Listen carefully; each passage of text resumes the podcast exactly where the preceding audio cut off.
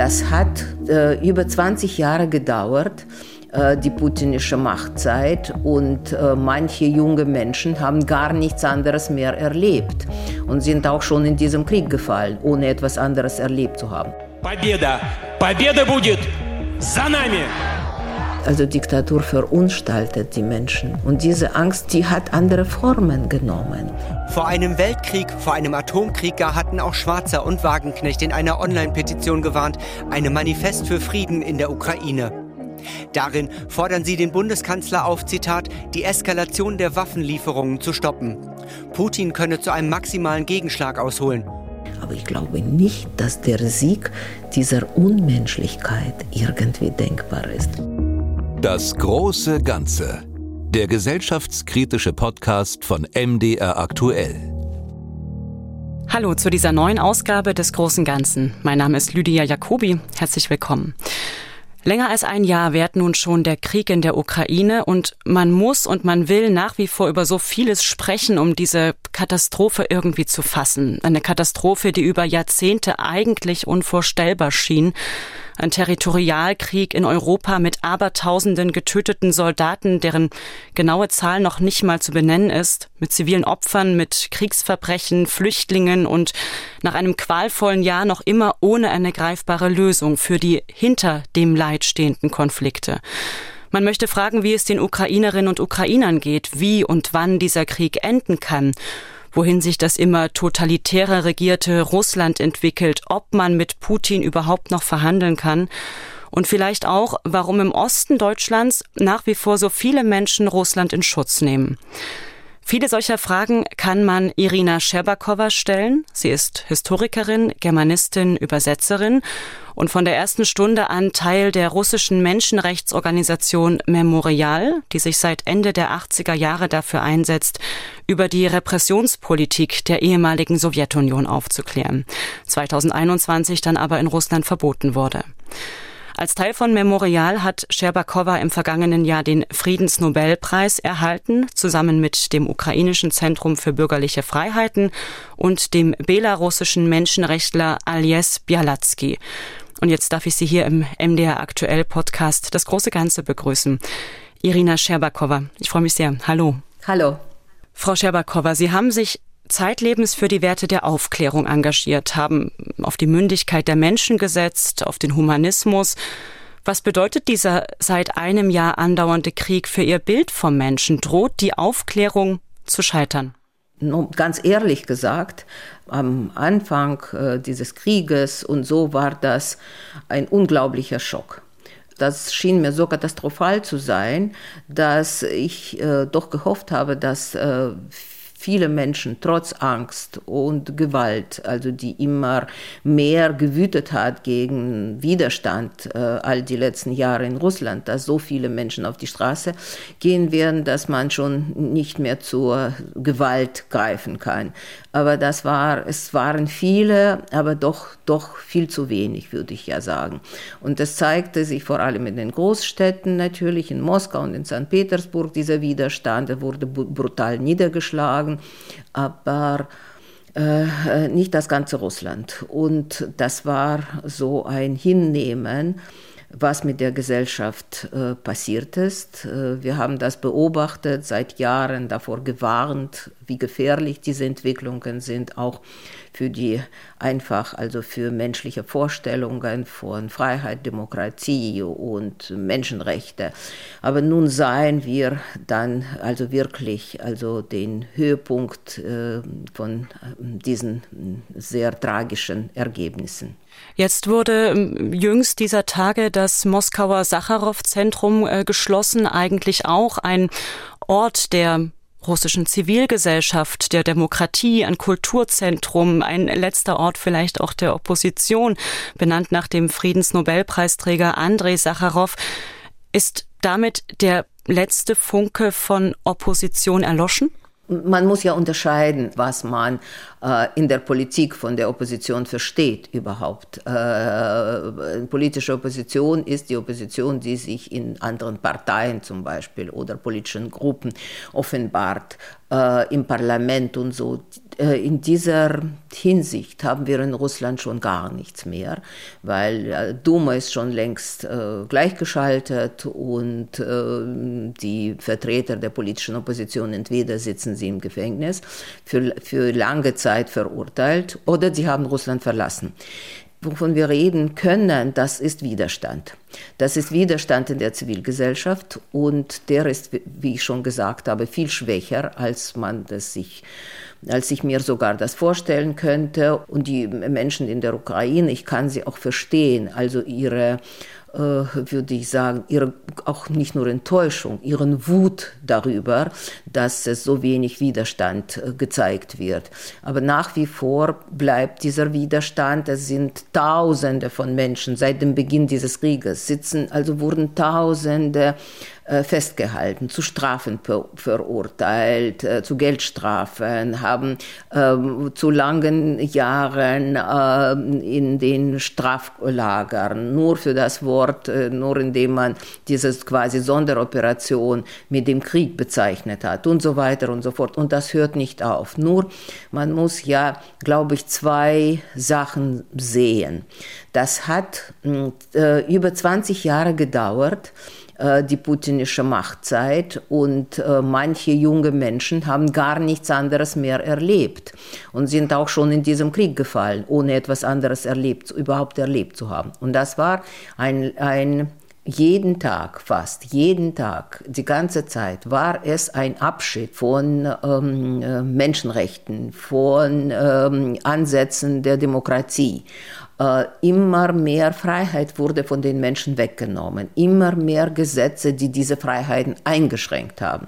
Und es ist eine Gewöhnung entstanden, also von den Menschen, die quasi schon fast an nichts mehr anderes erinnern können. Man hat sich ähm, Schritt per Schritt an diese Unfreiheit gewöhnt und mit jedem neuen Gesetz, der in all diesen Jahren verabschiedet worden war, und 2012 äh, mit dem Gesetz gegen sogenannte ausländische Agenten wurden Mechanismen geschaffen zum Kampf gegen diesen Widerstand. Und man hat vieles erreicht. Und man muss ja sagen, also das hat man ja wahrscheinlich, haben die Menschen auch hier gesehen, wie brutal man gegen die Demonstranten vorgegeben, äh, vorgegangen ist. Und das waren ja immer nur friedliche Demonstrationen. Das waren, man sah viele ältere Gesichter, aber auch nicht nur, auch jüngere. Und niemals war es mit irgendwelchen Demolierung, wie man sich oft mal vorstellt, ja, bei solchen, so bei einigen brutalen ähm, Demonstrationen mit Gewalt und Autos ähm, Zerschlagungen oder ins Brand setzen. Niemals hat es in Russland sowas gegeben. Immer friedliche Demonstrationen. Und es wurde trotzdem gegen sie sehr brutal mit Schlägereien, mit Verhaftungen, mit Folterungen vorgegangen. Und das hat natürlich die Atmosphäre der Angst geschaffen. 2012, Sie sagten es schon, das war eine wichtige Zeitmarke nach einer Phase, in der Medvedev als Platzhalter für Putin russischer Präsident war, dann wieder Putin an die Macht kam. Und in diesem Jahr 2012 hatte ja zum Beispiel der Politiker Boris Nemtsov den inneren Zirkel im Kreml mit der Mafia verglichen und später darauf hingewiesen auf die Großmachtbestrebungen von Putin. Übrigens vor fast genau acht Jahren ermordet. 2015 war das in der Nähe des Kreml. Stimmen wie die von Boris Nemtsov, die schon damals zu hören waren. Der sagte, er hat sich die Krim genommen. Als nächstes wird er sich Kiew nehmen, danach die baltischen Staaten. Die haben wir damals nicht ernst genommen, oder? Nein, wir haben das ganz ernst genommen. Und äh, Memorial hat ein Statement, also das war äh, nachdem Krim annektiert worden war. Also gab es ein Statement von Memorial International, von unserem Vorstand, das was eigentlich dieses Annektieren bedeutet äh, für Weltfrieden. Aber man hat uns wirklich nicht glauben wollen. Ehrlich gesagt, das ist ja auch so eine Situation, in der man selbst das nicht glauben will. Wir haben davor gewarnt. Wir waren ja schon ab Herbst eigentlich ziemlich überzeugt, dass der, ich meine äh, vom Herbst 21, dass der Krieg beginnt. Mhm. Nur wollte man immer von sich wegschieben, wie der Ausmaß dieses Krieges aussehen kann. Also dass man sich entschließt, auch Kiew anzugreifen. Und das, das wollte man eigentlich nicht wahrnehmen, das wollte man einfach nicht glauben.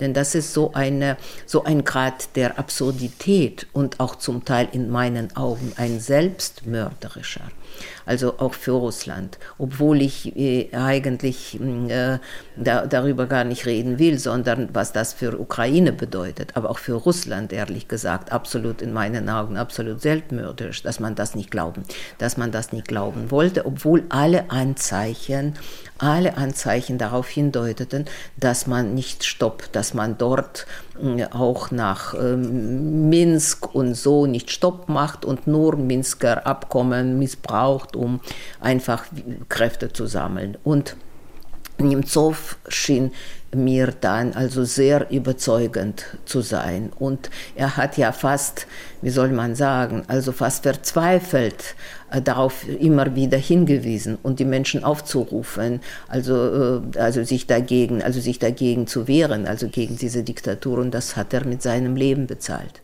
Das Wort, was in Deutschland äh, seit einem Jahr umgeht, das Wort der Zeitenwende, geprägt von Kanzler Scholz, meint nicht zuletzt ja auch die Zeitenwende im Verhältnis zu Russland. Ähm, lange hat nicht zuletzt auch die SPD, die deutsche Gesellschaft verkannt, welche Gefahr von Putin, ein lupenreiner Diktator, ausgeht. Ähm, dieses Russland, dieser Wandel, den Sie erleben mussten, lassen Sie uns darüber sprechen. Wieso ist Russland eine Diktatur geworden? Und was hat das mit Ideologien zu tun wie Patriotismus, Nationalismus, Traditionalismus? Ähm, ja gut, das ist keine äh, Frage, die man mit äh, kurzen Worten beantworten kann. Ja. Wohl wahr. Das ist es nicht. Äh, das ist ein Ergebnis von verschiedenen Entwicklungen und Fehlern, die gemacht worden sind. Und ähm, ich glaube, dass alle, die diese Zeiten erlebt haben, äh, und auch wir, sind zum Teil äh, Träger also dieser Verantwortung. Ich würde ja nicht von dem kollektiven Schuld sprechen und so weiter und so fort, ähm, obwohl das sehr, sehr stark diskutiert wird, was ist das ist, was ist Verantwortung. Aber natürlich, äh, als Historiker sieht man dann immer wieder die Kreuzwege oder die Scheidewege auch seit den 90er Jahren. Und neuerdings habe ich ganz zufällig meinen ganz alten Beitrag vom Jahr 93, noch vor dem Beginn des Tschetschenischen Krieges, irgendwie ganz plötzlich entdeckt in meinem Computer. Und es gab einen alten Beitrag von mir, wo ich geschrieben habe, das ist eine auch gefährliche Entwicklung, aber meine Hoffnung ist, dass sie sich ähm, doch löst, die ganze Geschichte. Und vor allem ist man aus dem ganz Gröbsten raus. Denn die Sowjetunion ist friedlich zerfallen. Das war ja noch vor dem Tschetschenischen Krieg. Denn mhm. äh, man hat ein ähm, Beispiel von Jugoslawien. Und dann habe ich, und dann stand von mir ein Satz, dass die Vorstellung, dass zwischen Russland und Ukraine ein Krieg beginnt, bei dem Zerfall der Sowjetunion, wird so eine Katastrophe für Europa bedeuten, dass auch die Jugoslawi der jugoslawische Krieg dahinter gestellt wird. Und als ich das geschrieben habe, habe ich geglaubt, also fest geglaubt, dass wir wirklich aus diesem Schrecken, also aus diesem Schrecken des Krieges, also mit dem Zerfall der Sowjetunion raus sind. Aber es hat sich dann ganz anders in diesen 30 Jahren Entwicklung, entwickelt und der Anfang war schon ein Jahr später, im Dezember 1994, als man beschlossen hat, das abtrünnige Tschetschenien wieder äh, in die Hände zu bekommen. Und das war ja ein wie soll er sagen, das war der Anfang. Das war so als, als man ein kleiner Geschwür, aber er stellte sich als ein bösartiger, weil der, der sogenannte Zweite Tschetschenische Krieg, das schon nach dem Putin Machteintritt begann, also der bahnte ja den Weg zu, auch zu dieser Änderung von Gesetzgebung. Man konnte sehr viele Entzug von Freiheit, von Demokratie wurde dadurch begründet und das hat der Westen hingenommen, auch mit Verständnis sozusagen als Kampf gegen Terrorismus und Extremismus. Das war die Grundlage, die Putin dann, würde ich sagen, den Weg zur Macht gebahnt hat, zu außerordentlichen äh, Gesetzen, zur Bekämpfung von Demokratie unter der Kappe. Also wir bekämpfen jetzt Terrorismus und Extremismus. Jetzt im aktuellen Angriffskrieg gegen die Ukraine rechtfertigt ähm, der russische Präsident Putin seinen Krieg, seine Spezialoperation in Anführungsstrichen, ja vor allem mit einem Ziel, nämlich die Ukraine von in Anführungsstrichen wiederum Nazis und Faschisten äh, zu befreien. Äh, Russland ähm, wolle ja die Rückkehr des Faschismus im Nachbarland verhindern. Woher kommt diese plumpe Narration von Faschismus. Es waren keine demokratischen Instituten in Wirklichkeit aufgebaut worden in den 90er Jahren. Das war ja nur Anfänge. Und indem man, indem man das alles wegfegen wollte, nicht ganz schnell, aber langsam und immer, äh, würde ich sagen, deutlicher. Und ähm, äh, begann man eine Ideologie zu konstruieren das ist nicht so wirklich ähm, ähm, gelungen, etwas in sich Geschlossenes aufzubauen. Und ähm, das gab auch die Möglichkeit für Putin auch ähm, zu einer Irreführung, auch für den Westen, weil das war so eine, das war so eine, das war so ein hybrides Gebilde, in dem eigentlich das es war eigentlich eine Mischung, weil einerseits war man deutlich also gegen zum Beispiel die Bolschewiki und gegen den Kommunisten. Äh, einerseits. Andererseits lag Lenin nach wie vor in seinem Mausoleum auf dem Roten Platz und liegt bis jetzt. Ne?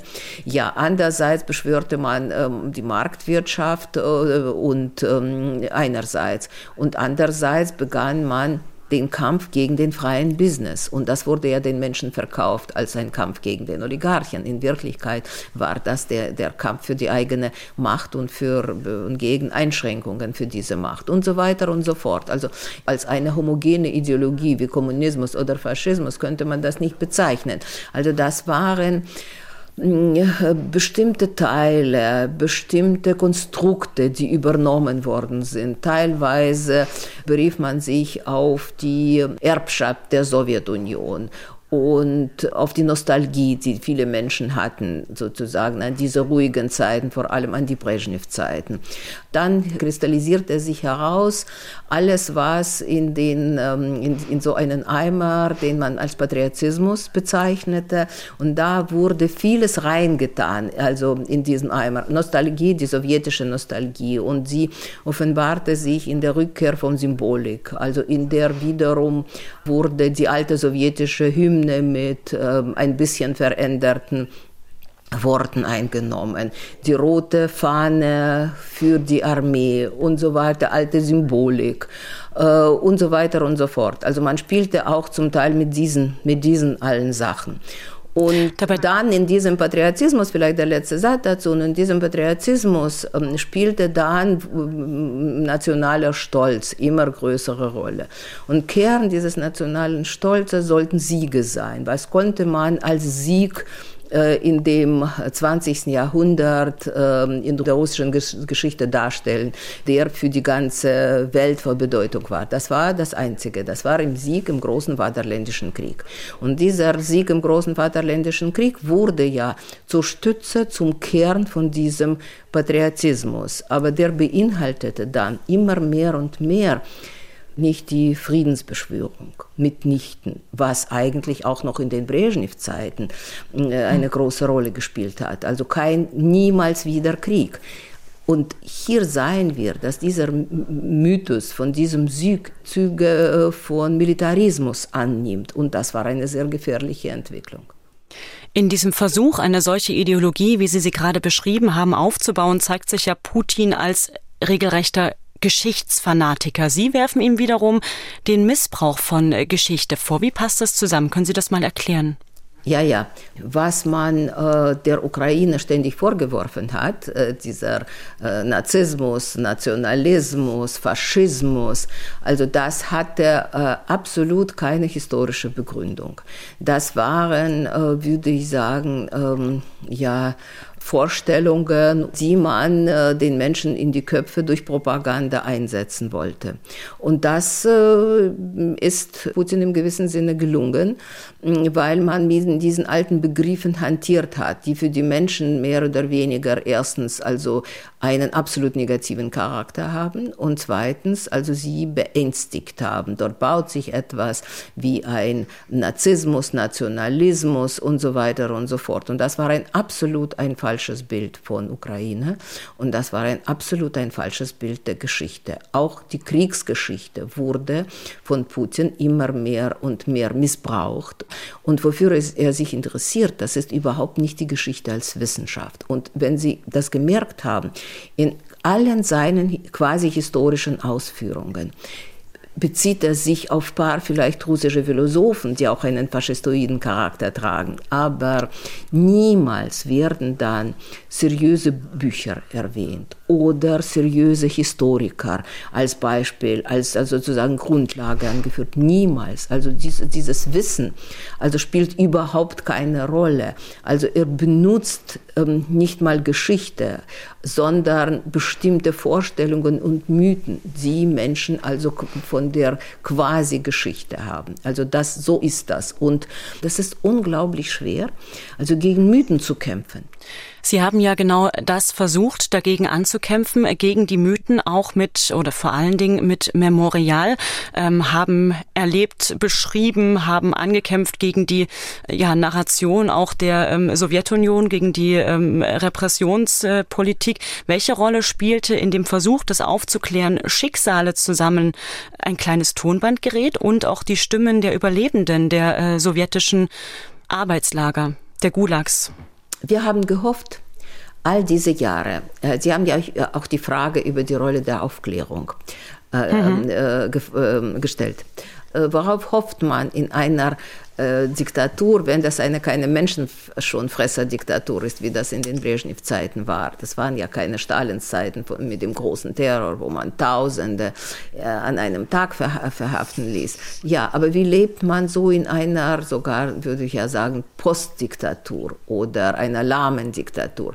In der Hoffnung, wo man nicht glaubt, dass die Wende bald kommt.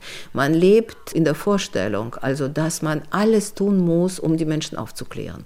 Denn wenn die Menschen es erfahren werden. Also wie brutal der Staat äh, war äh, gegen die Menschen, wie es den Menschen ging, wie sie das alles überlebt haben.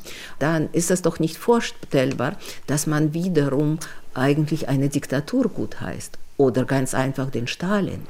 Also wir waren fest davon überzeugt und, und vieles war es äh, auch oft im Geheimen, im Untergrund. Also in der Vorperestroika-Zeit geschah, war darauf gerichtet. Und eigentlich, also wenn wir uns daran erinnern werden sollten, dann begann Perestroika nicht mehr mit wirtschaftlichen Reformen, es begann mit dem Aufruf zur Aufarbeitung der Vergangenheit. Wir wollen die Wahrheit wissen. Öffnet Archive, wir wollen wissen, wie viele es waren, also wir wollen wissen, wie es mit den Menschen passiert ist und so weiter und so fort. Und uns schien, dass dieser Aufklärungsprozess die Grundlage ist für die Demokratisierung der Gesellschaft. Aber und äh, vor allem, wenn es um konkrete Menschenschicksale ging, weil es gab ja so viele Familien in Russland. Das zeigte sich dann in, der, in den Jahren von Perestroika und danach. Memorial hatte ja mit so vielen Menschen in diesen Jahren zu tun, die ihre Angehörigen gesucht haben. Also mit den Kindern, die schon alt geworden sind, ohne, man muss ja sich vorstellen, sie haben niemals Gesicht des Vaters äh, gesehen. Und dann, also um ihnen einfach zu helfen, an die Untersuchungsakte zu kommen, wo vielleicht, also weil in meisten war das so, gab es ein Gefängnisfoto von dem Vater, den sie niemals zu Gesicht bekommen haben. Und das muss man sich ja vorstellen. Nicht man das nicht weiß, wo der Vater dann oder wie oder wie Familienangehörige überhaupt gestorben sind. Wo sind diese Massengräber? Also wann?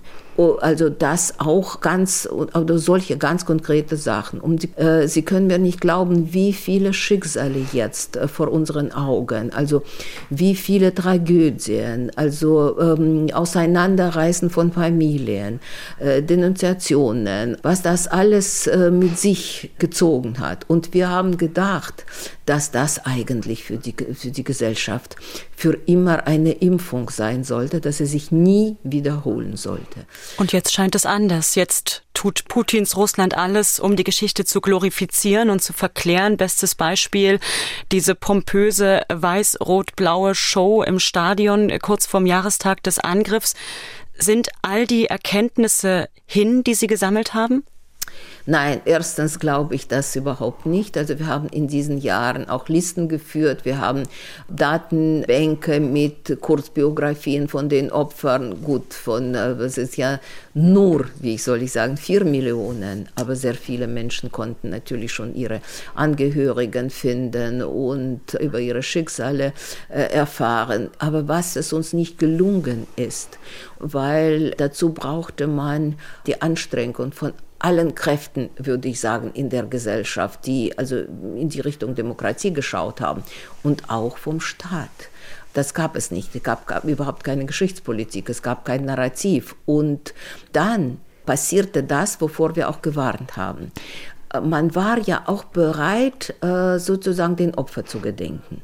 Und sogar Putin hat einige Male gesagt, dass es äh, eigentlich eine, würde ich sagen, eine Tragödie, eine historische Tragödie war, dass es so, so viele Opfer gab und so weiter und so fort. Aber man war überhaupt nicht geneigt, diesen Staat als einen verbrecherischen Staat, das ganze kommunistische System als ein verbrecherisches und unmenschliches System, als eine Diktatur anzuprangen, also mit dem Stalin an der Spitze. Und das war für die Menschen schwer, weil das waren ja Jahrzehnte, wenn nicht Jahrhunderte, die russischen Menschen also dazu gebracht haben, äh, sich dem Staat zu fügen weil der Staat immer dominiert, weil der Mensch gegen nichts gegen diesen Staat, wenn er sogar ähm, gegen ihn repressiv ist, kann man die sich nur ja verstecken oder weglaufen vielleicht, wenn das so eine Möglichkeit ist, oder sich zu neigen. Also überhaupt nicht gegen diesen Staat zu rebellieren, weil das bringt ja zu nichts. Und diese, diese Vorstellungen wurden sehr stark benutzt.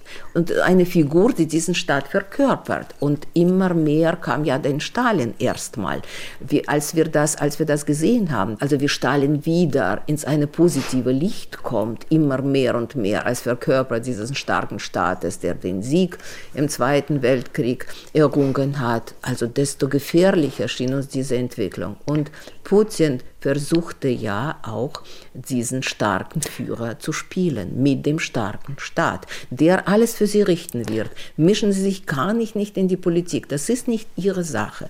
Für Historiker ist das, war das natürlich äh, ganz schrecklich, weil das hat man schon alles gehabt.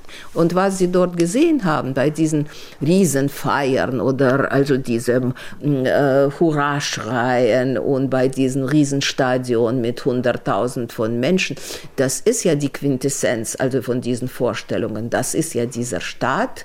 Ich bin ein Teil davon, ob es mir gefällt oder nicht. Und das ist der Führer, der diesen Staat ja oder der Leader, der diesen Staat verkörpert. Es gibt äh, für diesen Menschentypus einen Begriff, der Begriff des Homo Sovieticus, der die Kultur von Angst und Zynismus ähm, beschreiben soll und die Identität der russischen Gesellschaft einfangen soll. Wie gut oder schlecht er das macht, sei dahingestellt. Ich würde von da aus aber gern den Bogen schlagen in den Osten Deutschlands und ähm, auf das Verhältnis Ostdeutschlands zu Russland mit Ihnen zu sprechen kommen. Sehen Sie auch hier diesen Menschentypus des Homo Sovieticus mit seiner besonderen Russlandnähe in irgendeiner Art fortleben? Ähm, wissen Sie, ich war immer gegen diesen Begriff. Mhm. Ich habe ja so viele Menschen befragt, also auch noch früher vor der Perestroika-Zeit. Und ich habe immer gedacht, dass das Wichtigste ist, dass jeder Mensch ein Mensch ist. Also, und man muss ja auch, ähm, sogar wenn er falsch denkt, eigentlich soll man mit den Menschen reden und man soll ja keine, keine Begriffe benutzen, die ihn als eine Masse darstellen. Also, das ist vielleicht soziologisch falsch, aber ich bin ja keine, Sozi mhm. ich bin in Wirklichkeit in diesem Sinne keine Soziologin. Und ich würde ja auch das über Ostdeutschland oder über die DDR, die es mir, mir scheint, dass ich äh, DDR kannte, wenigstens viel besser als viele meiner westdeutsche Kollegen, also vor allem damals 89, Auch aus dem Grund, weil erstens war ich oft hier und zweitens habe ich sehr viele DDR-Autoren übersetzt aus dem Deutschen ins Russische. Wirklich von Franz Fühmann bis Christa Wolf. Und mm, ich sah auch, viele Schwierigkeiten oder viele Tragödien hier in Ostdeutschland. Und ich glaube, dass vieles, was jetzt passiert, ist im gewissen Sinne auch eine Fortsetzung oder eine entlegene Geschichte für, äh, für viele, weil ähm, äh, man hat ja wirklich aus dem Krieg mit einer schrecklichen Diktatur in eine neue Unfreiheit geraten, weil Stalins Regime konnte ja, der konnte vom Faschismus befreien, aber er konnte keine Freiheit bringen. Also für absolut überhaupt nicht für Osteuropa, sondern natürlich eine neue Diktatur. Sie sah dann anders, etwas anders aus. Trotzdem war das natürlich eine SED-Diktatur. Also dieses Leben in Unfreiheit, das hat tiefe Spuren hinterlassen in der Gesellschaft und die sind bis heute sichtbar. Lassen Sie uns ein anderes Beispiel nehmen. Es gab ein Buch, Pflichtlektüre zu DDR-Zeiten, Neuland unter Pflug vom sowjetischen Schriftsteller Michael Scholochow, äh, Anfang der 1930er Jahre geschrieben. Es geht um die Kollektivierung der Landwirtschaft, beschrieben als historische Notwendigkeit. Der Holodomor, die Hungersnot in der Ukraine mit Millionen Toten kommt darin natürlich nicht vor. Generationen von Schülern haben dieses Buch in der DDR gelesen. Kann man das als Beispiel nehmen für eine Weltsicht, die bis heute nachwirkt, gerade auch hier im Osten Deutschlands? Na gut, ich glaube nicht äh, wirklich Scholochow vielleicht. Es gab ja vieles äh, aus, der russischen Literatur, die äh, dann Pflicht war, vom Gorki, ich weiß nicht. Andererseits gab es auch ein großes Interesse als eine ganz andere russische Literatur und äh, die auch übrigens in Deutschland in der DDR übersetzt und verlegt war. Und ich weiß, dass es von den vielen Menschen gelesen wird, angefangen von mit Bulgakov, mit Meister und Margarite und vieles andere mehr. Und äh, Literatur wurde ja, wie gesagt, auch zum Hort von anderen, ganz anderen Sachen und sogar zum Widerstand gegen diese Diktatur. Nein, ich glaube, was heute passiert ist, das ist eine lange Wirkung, auch hier das erstens aus Nostalgie besteht, weil es ist natürlich eine Ostnostalgie, das spüre ich, also bei der älteren Generation und zum Teil bei der neuen Linken, die damit manipuliert, also mit dieser, mit dieser Nostalgie. Und diese Nostalgie hat immer also ganz unterschiedliche Gründe und oft sind das Identitätsprobleme, weil man hat sehr lange, also das war schon ein starker Eingriff in DDR, also in die Privatsphäre und so, in Identitätsbilder. Und das sind jetzt viele Menschen sind nicht wirklich also in dieser neuen Welt angekommen. Trotz allem, also trotz den Renten, die dann ausgeglichen waren, trotz dann den nach der schweren Zeit der Arbeitslosigkeit in der DDR. Aber vieles schien den Menschen unrecht zu sein, äh, erschien ihnen als angeordnet zu sein aus dem Westen, wo neue Menschen gekommen sind, die keine Ahnung hatten davor. Und ich muss dann zugestehen, vieles sah für mich das auch, auch dass ähm, oft Menschen gekommen sind, die dann wenig wussten, was wirklich in der DDR passierte, wo, was die Menschen wirklich gedacht haben. Das hatte ich ja, dieses Gefühl hatte ich ja auch. Also das passiert nicht von einem Tag auf den anderen. Das sind ja die Geschichten, die einen, würde ich sagen, einen langen Hintergrund haben. Oft kommt das aus den Familien heraus, was in der Familie erzählt worden war. Und dann vergessen sie nicht. Also Diktatur verunstaltet die Menschen. Also Stasi war sehr stark präsent in der DDR und Angst war präsent präsent. Und diese Angst, die hat andere Formen genommen. Ich glaube zum Beispiel sehr stark, dass diese Angst vor der Sowjetunion, die noch aus der Besatzung kommt, sie hat jetzt Fortsetzung in dem zum Beispiel in dieser Einstellung zum Krieg zwischen Russland und Ukraine.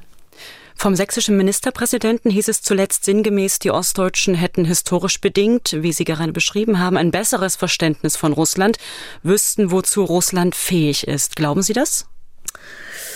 Ich glaube, das sind die Ängste. Äh, wissen Sie, äh, eine alte Frau, die mir so leid getan hat, mich angesprochen nach einer Veranstaltung mit den Tränen, die war wahrscheinlich über 80, dass Russland man nie besiegen kann. Also dass für Ukraine keine Hoffnung gibt. Also dass die Geschichte uns zeigt, dass Russland nicht besiegt werden könnte. Und das war natürlich diese Angst, die man aus der Kriegs, sie, sie hat ja selbst gesagt, sie war ein Kind während des Krieges und man konnte ja nur ahnen, was sie alles erlebt hat an Ängsten und so. Ja, aber darauf pochte ja auch Putin ganz stark. Also in seiner Beschwörung des Sieges im Krieg, dass alle wiederum Angst bekommen sollten äh, von diesem Russland, das als Erbe dieses Sieges auftritt. Ich glaube, es gibt keine anderen Möglichkeiten, als mit den Menschen zu arbeiten und ihnen immer wieder zu sagen, erstens, äh, was die Sowjetunion wirklich war. Und es gibt wirklich genug Fakten und Sachen, die das darstellen. Was war das für ein Land? Und welche Folgen dann diese Unfreiheit und das Leben in Diktatur auch hat. Also für diejenigen mit der, der DDR-Vergangenheit. Es ist natürlich nicht ganz so schematisch, dass sich Ostdeutsche viel stärker für Friedensverhandlungen einsetzen und gegen Waffenlieferungen als ähm, Menschen aus Westdeutschland. Äh, Beispiel die Publizistin und bekannte Feministin Alice Schwarzer, die zusammen mit linken Politikerin Wagenknecht kurz nach dem Jahrestag des Angriffskrieges zu einer sogenannten Friedensdemo nach Berlin einlud. Es gibt ja einen neuen Begriff, der ihr politisches Auftreten beschreiben soll. Westsplaining heißt er, also eine gewisse Überheblichkeit von Akteuren westlicher Staaten, die das Erleben und die Wünsche der Ukrainerinnen und Ukrainer ausblende. Sehen Sie hier in dieser Bewegung, in dieser Friedensbewegung Westsplainer am Werk? Arroganz weiß ich nicht, aber dahinter liegt auch diese Vorstellung, ja, die waren auch sehr resolut in diesem linken Denken auf, auf eine andere Weise. Äh, ich glaube, das war sehr viel Idealismus und äh, von dieser Seite äh, und es waren Werte, die man teilen kann. Und das war dieser Pazifismus zum Beispiel und dass man gegen Aufrüstung kämpfte und so weiter, für Frauenrechte. Aber in gewissen Form gab das auch in der DDR auch, zum Beispiel in der Oppositionskreisen. Also zum Beispiel diese Friedensbeschwörung, das war eine der ganz wichtigen Bewegungen in der DDR. Wenn man das sich daran erinnert, also das ist das, was jetzt in Russland zum Beispiel bestraft wird. Ja, also diese Friedensbewegung, das war ja im gewissen Sinne die Antwort darauf, auf die Militarisierung der Gesellschaft, die auch in der DDR vollzog, die immer sichtbarer war. Ja, das kann man ja alles akzeptieren. Nur ich glaube, sie wollen sich von alten Schematen nicht wegschauen. Das wollen sie gar nicht. Und ähm, äh, und wenn, äh, würde ich mal sagen, dein Auslöser vielleicht ein idealistisches ist, ich will da nichts der unterstellen, aber dass sie sich jetzt zusammentun, also mit den Menschen, die quasi eigentlich Stalinismus beschwören, wie Sarah Wagenknecht. Also das ist natürlich ein Zeichen, ein Zeichen dafür, dass das, dass das in eine völlig falsche Richtung geht. Und das, was Sie sagen, also diese Friedensbeschwörung jetzt, ist natürlich, wenn man einen Schritt weiter denkt, nicht mal einen Schritt, sondern einen Satz weiter denkt, sie bahnen dem Putin den Weg mit diesen Friedensbeschwörung. Ähm, und wenn es bei der Schweizer vielleicht äh, es um Idealismus geht, was ich, was Sarah Wagenknecht anbetrifft, gar nicht, gar nicht vermute, ist das ein, äh, ich glaube, das ist ein ganz falscher Weg. Irina Scherbakova, was gibt Ihnen Hoffnung? Angesichts dieses andauernden Krieges? Oh, es gibt mir die Hoffnung, ich kann mich täuschen natürlich. Es gab Perioden in der menschlichen Geschichte, die sehr lang waren. Und dass die Menschen, man sagt oft, in Russland muss man lange leben. damit man Wenden erlebt. Ja? Also manchmal passieren die Sachen so schnell, dass man es nicht erwartet, wie der Fall der Sowjetunion. Wenn man 89 noch davon gesprochen hätte, dass auch Ukraine zu einem unabhängigen Land wird, also würde das niemand glauben in Wirklichkeit oder ganz wenige. Deshalb, es kann verschieden, auf eine verschiedene Weise ja in der Geschichte passieren. Aber ich habe immer die Hoffnung, gehabt. Ich kann es mir nicht vorstellen. Auch deshalb, dass ich so viele Menschen in Russland kenne, die anders denken. Ich kann es mir nicht vorstellen, dass das Böse in so einer reiner Form, dass sich jetzt auftritt, was auch diese Menschen, glaube ich, nicht begreifen wollen, die jetzt für diesen Frieden schaffen ohne Waffen und Demokratie und jetzt nicht begreifen wollen, weil es schwer zu begreifen ist. Aber das ist das, also was, was jetzt in diesem Krieg von der russischen Seite ausgeht, ist für mich eine so eine Form des Verbrecherns gegen die Menschlichkeit gerichtetes. Und ich glaube, in Deutschland haben das auch sehr viele begriffen in diesem Jahr. Das ist einerseits ganz schrecklich, aber es gibt mir die Hoffnung, dass das nicht auf die Dauer so sein kann. Ich kann es mir einfach nicht vorstellen, dass es keine Hoffnung gibt, dass die Menschen das hinnehmen werden, dass Widerstand gegen also diesen Krieg erfolglos bleiben kann. Es wird ein schwieriger, ein blutiger, es wird es bedeutet unglaubliche Tragödien für sehr viele Menschen, aber ich glaube nicht, dass der Sieg dieser Unmenschlichkeit irgendwie denkbar ist. Irina Scherbakowa, Historikerin, Germanistin, Übersetzerin, von der ersten Stunde an Teil der russischen Menschenrechtsorganisation Memorial, geflohen aus Russland und inzwischen zu Hause in Weimar. Frau Scherbakowa, herzlichen Dank Ihnen für das Gespräch. Ja, danke. Und Ihnen vielen Dank fürs Zuhören. Lydia Jacobi ist mein Name. Tschüss und gern bis zur nächsten Folge dieses Podcasts. Das große Ganze. Den gesellschaftskritischen Podcast von MDR Aktuell gibt es zweimal im Monat auf mdraktuell.de, in der ARD Audiothek, bei YouTube und überall, wo es Podcasts gibt.